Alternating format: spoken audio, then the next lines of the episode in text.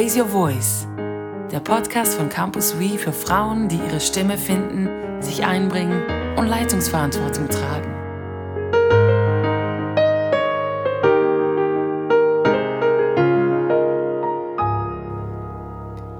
Der Wonnemonat Mai geht dem Ende zu und auch dieses Jahr wurde fleißig geheiratet. Das ist doch der richtige Moment, um sich ein paar Gedanken ganz, zum ganzen Themenkreis Hochzeit, Ehe, Gleichberechtigung, Partnerschaft und was das zu tun hat mit der Berufung einer verheirateten Frau zu machen. Ich bin die Sabine Fürbringer und begrüße dich ganz herzlich zu diesem Podcast. Die Hochzeiten diesen Mai standen einmal mehr unter dem Aspekt Corona. An eine normale Durchführung, so wie man das planen würde, bei normalen Verhältnissen war ja nicht zu denken und das schon seit Monaten. Ich habe das selber ganz hautnah miterleben können, dürfen, müssen, als vor zwölf Monaten im Mai letzten Jahres unser Sohn geheiratet hat. Er und seine Frau mussten ihre Pläne, wie dieses Hochzeitsfest vonstatten geht, zigmal wieder ändern. Und ich würde sagen, sie sind sehr flexibel geworden dabei. Und Sie und auch alle anderen Paare wurden herausgefordert, durch diese veränderte Ausgangslage sich wahrscheinlich noch einmal mehr zu überlegen, wie genau soll denn dieses Fest aussehen und warum sieht es aus, wie es aussieht? Was gehört denn dazu, zu so einer Hochzeitsfeier und was kann man lassen? Inwiefern ist die große Gästeschar relevant? Was bedeutet die kirchliche Trauung und welche zeremoniellen Nuancen gehören da dazu oder was kann man auch weglassen. Und ich glaube, das sind gute Überlegungen, trotz allem. Natürlich, ich leide mit, mit all den Paaren, die sich so auf dieses Fest gefreut haben, freuen und ja, jetzt so unter ganz anderen Voraussetzungen ihren Weg finden müssen. Was mir schon auffällt, das ist, dass in den letzten Jahren, vielleicht sind es sogar Jahrzehnten, die Hochzeitsfeiern wieder eher traditionell wurden. Wenn ich mich zurückerinnere an unsere eigene Hochzeit vor über 30 Jahren, dann war das zwar ein tolles Fest, ein großes Fest, ein Fest, in das wir unsere Fantasie und unsere Leidenschaft auch reingelegt haben, aber es war ein studentisches Fest schlussendlich. Es passte so zu dem Lebensstandard, den wir auch sonst gepflegt haben. Und heutzutage scheint mir, sind Hochzeiten nicht nur teuer, sondern auch sehr pompös und da gehört einfach ganz viel auch an, an Rahmenkrimskrams mit dazu, wo ich doch sehr staune. Unter anderem ist es wieder eher der Fall, dass sich die Braut vom Brautvater zum Altar führen lässt. Und da staune ich doch ein bisschen, weil das ein, ein sehr traditionelles ähm, Bild davon abgibt, worum es bei der Hochzeit geht. Wenn wir zurückgehen so zum Ursprung dieses Brauches oder dieses äh, Rituals, dann sehen wir, dass das aus dem Verständnis herauskommt, dass der Vater, der bis anhin die Verantwortung, auch die Vollmacht über seine Tochter hatte, die Tochter, die bis zu diesem Zeitpunkt auch unter der Autorität des Vaters gelebt hat, dieser Vater gibt jetzt dieses Kind, diese Tochter in die Hand ihres Bräutigams, also wiederum eines Mannes, der ab sofort für sie zuständig ist, der die Verantwortung übernimmt, der für sie sorgt, aber der auch ein Stück weit eben die Autorität über sie hat. Das war früher rechtlich ja durchaus auch so festgeschrieben und dieser, dieser Ritus, der drückt das aus. Der Vater übergibt dem Ehemann, dem künftigen Oberhaupt der Familie, jetzt diese Tochter. Und da staune ich doch, wie viele emanzipierte junge Frauen dieses Ritual nach wie vor schätzen und, und das möchten und auch wie viele Väter das freudig so ähm, nachvollziehen.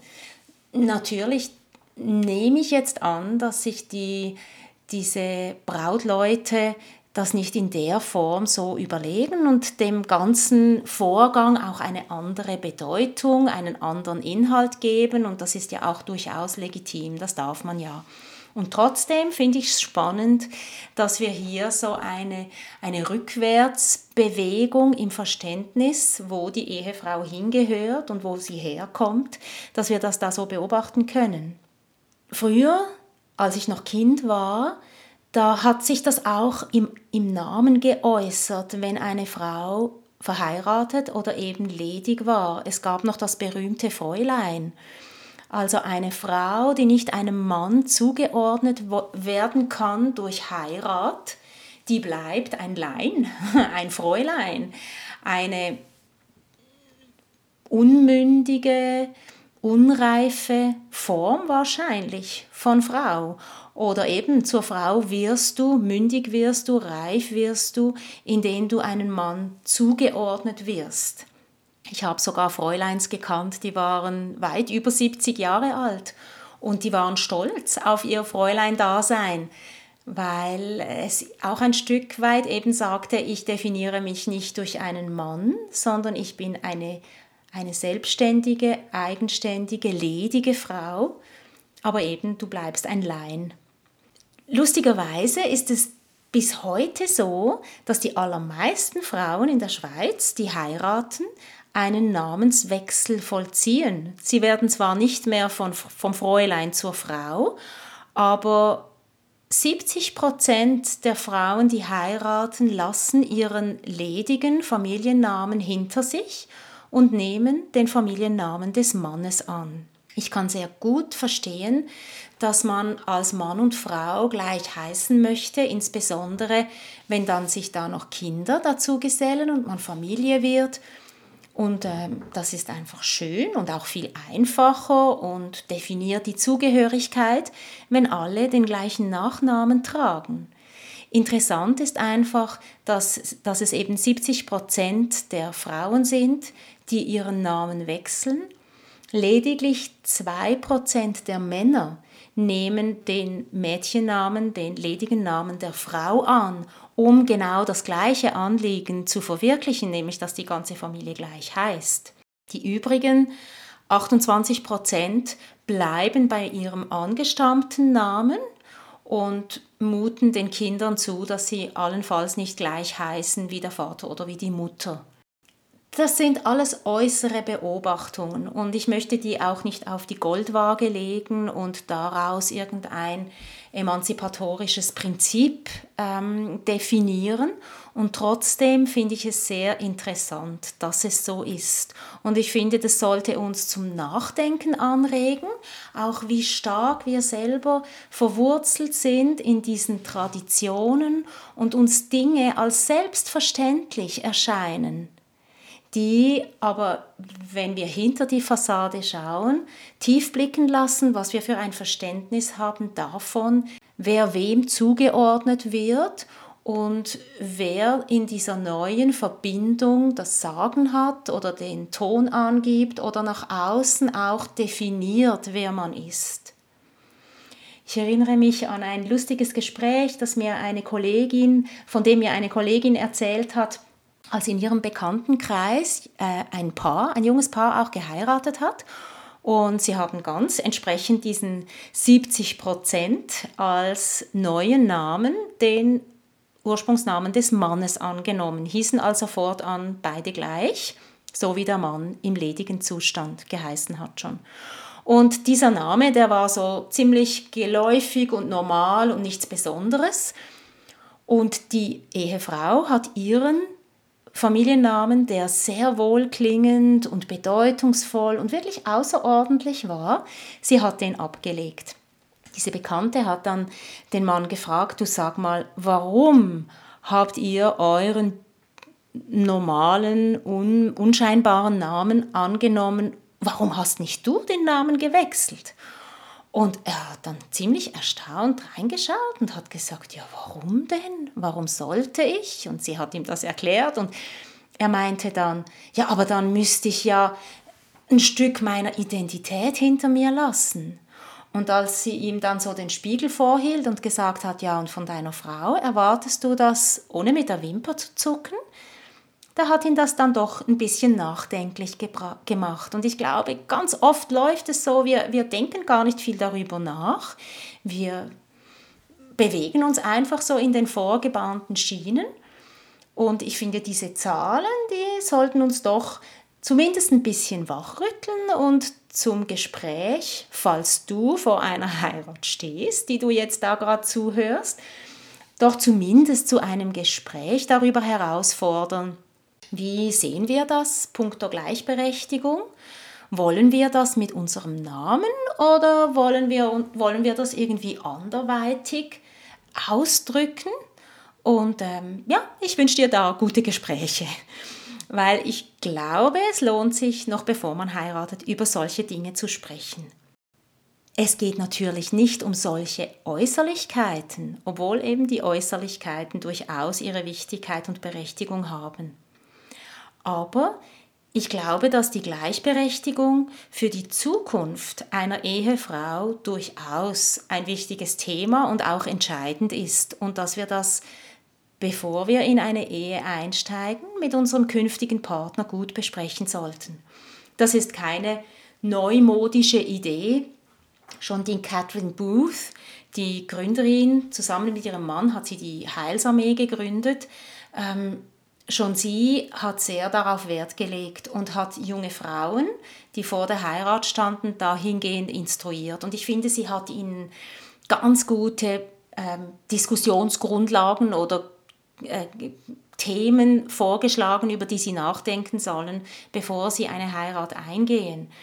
Sie hat gesagt, es gibt vier Kriterien und anhand derer solltest du deinen künftigen Mann prüfen.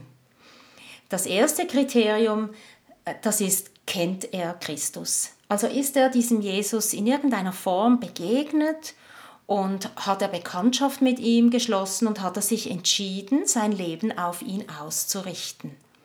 Dann als zweites hat sie gesagt, und hat diese Entscheidung oder diese Hinwendung zu Christus, hat die irgendwo in seinem Leben eine Auswirkung. Also hat das auf seinen Charakter, auf seine Persönlichkeit, auf die Art und Weise, wie er sein Leben, sein persönliches Leben gestaltet, sieht man das, dass er diesem Christus nachfolgt. Dann als drittes hat sie gesagt, und diese Auswirkungen auf seinen Charakter, verändert das seinen Blick auf die Welt? Verspürt er da irgendwo einen Auftrag, dieser Welt mit Liebe und dienend zu begegnen und in dieser Welt einen Unterschied zu machen? Und dann der vierte Punkt, diese ersten drei Punkte, die sind natürlich auch für einen Mann äh, maßgebend, wenn er sich überlegt, passt diese Frau zu mir, kommt die überhaupt in Frage für eine Zukunft, eine gemeinsame. Der vierte Punkt, den hat sie den Frauen ganz besonders ans Herz gelegt und sie hat gesagt, check aus, ob er dich auf Augenhöhe ernst nimmt. Also bist du für ihn ein gleichberechtigtes, ebenbürtiges Gegenüber und ist er bereit, in dieser Gleichberechtigung mit dir die Ehe zu gestalten und auch mit dir den Auftrag, die Berufung wahrzunehmen, die Gott auf euer Leben legt oder eben auf dein Leben als Frau legt und dich darin zu unterstützen und, und dir den Raum dazu geben. Also eine, eine wunderbare ähm, Prüfvorlage für einen künftigen Ehepartner. In Gesprächen mit jungen Frauen äh, kommen mir so verschiedene Dinge entgegen, wenn es ums Thema Ehe geht.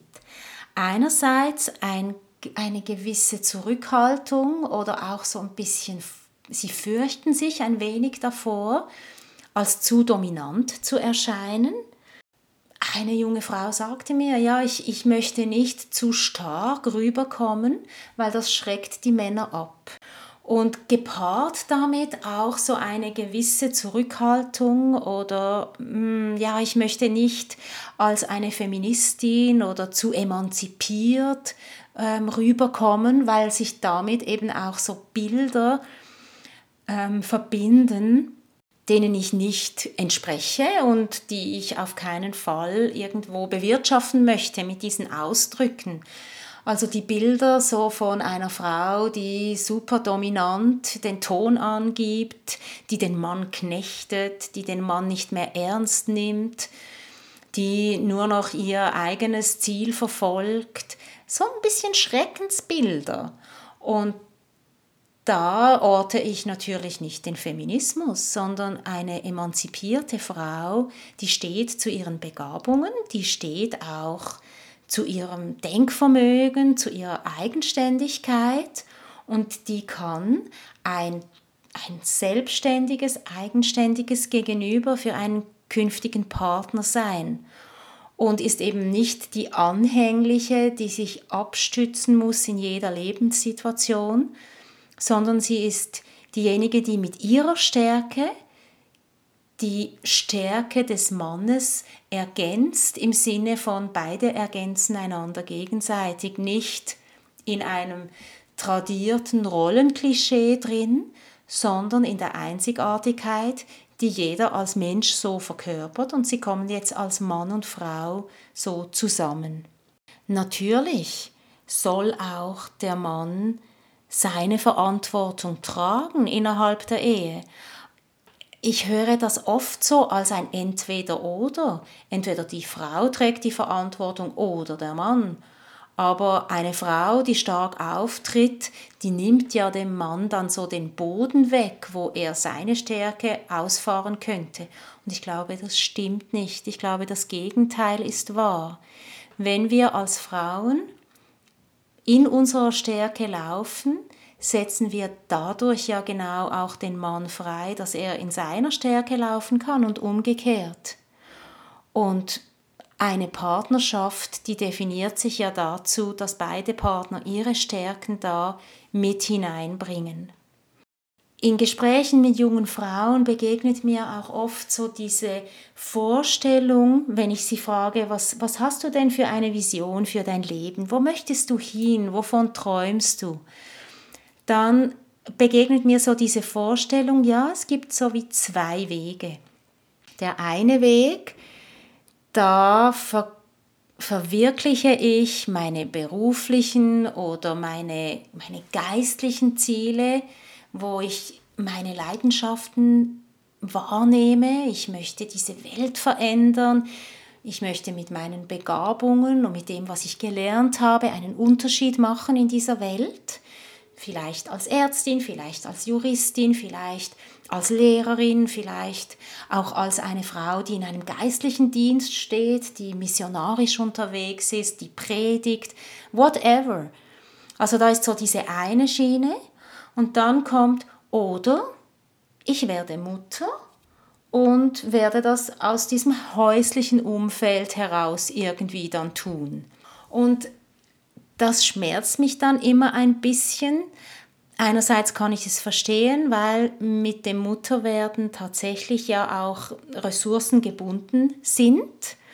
Und andererseits denke ich, und warum ist Muttersein nach wie vor gleichbedeutend mit einem ganzen Lebenskonzept, einem Lebensentwurf, der alles andere nachrangig erscheinen lässt, während Vaterwerden ist so ein, ein Zusatz zum Lebensentwurf, den ein Mann sowieso schon lebt. Und da wünsche ich mir und sehne ich mich auch danach, dass wir innovativ werden in die Zukunft hinein und dass wir jungen Paaren beistehen, dass wir die unterstützen und dass wir auch Wege als Gesellschaft und als Gemeinde finden, wie wir Familie sein, Ehefrau sein und in der Berufung laufen, die vielleicht nicht direkt in der Familie ihre Ausformung findet, sondern darüber hinaus, wie wir da in die Zukunft schreiten können und vielleicht auch ganz neue Dinge ausprobieren, mutig werden und Wege finden. So viel mal für heute.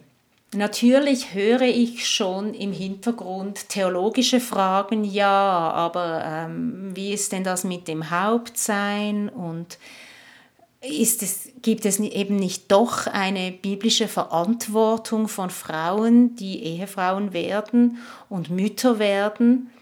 Können wir das einfach so in Frage stellen oder dürfen wir da so radikal auf, auf Gleichberechtigung hinarbeiten? Wir werden in einem nächsten Podcast da in dieses Thema tiefer hineingehen oder auch ein paar biblische Dinge uns noch anschauen, die da hinein vielleicht nicht Antwort, gerade direkt als Lösungsvorschlag sind, aber die uns Antwort geben, die in eine Freiheit hineinführen, dass wir da auch aus den eingespurten Bahnen vielleicht aussteigen können und neue Wege ausprobieren können. Aber so viel mal für heute. Falls du noch heiratest in dieser äh, Wonnezeit, dann wünsche ich dir ein super tolles Hochzeitsfest und alles Gute auch für deine Ehe. Und falls das noch vor dir steht oder falls du das schon hinter dir hast, wünsche ich dir viele gute Überlegungen, wie ihr als Paar in einer Gleichberechtigung auch eure Ehe gestalten könnt oder auffädeln könnt. Und falls die Ehe für dich überhaupt kein Thema ist, wünsche ich dir einen fröhlichen Frühling, Sommer und eine gute Zeit. Bis zum nächsten Mal. Tschüss!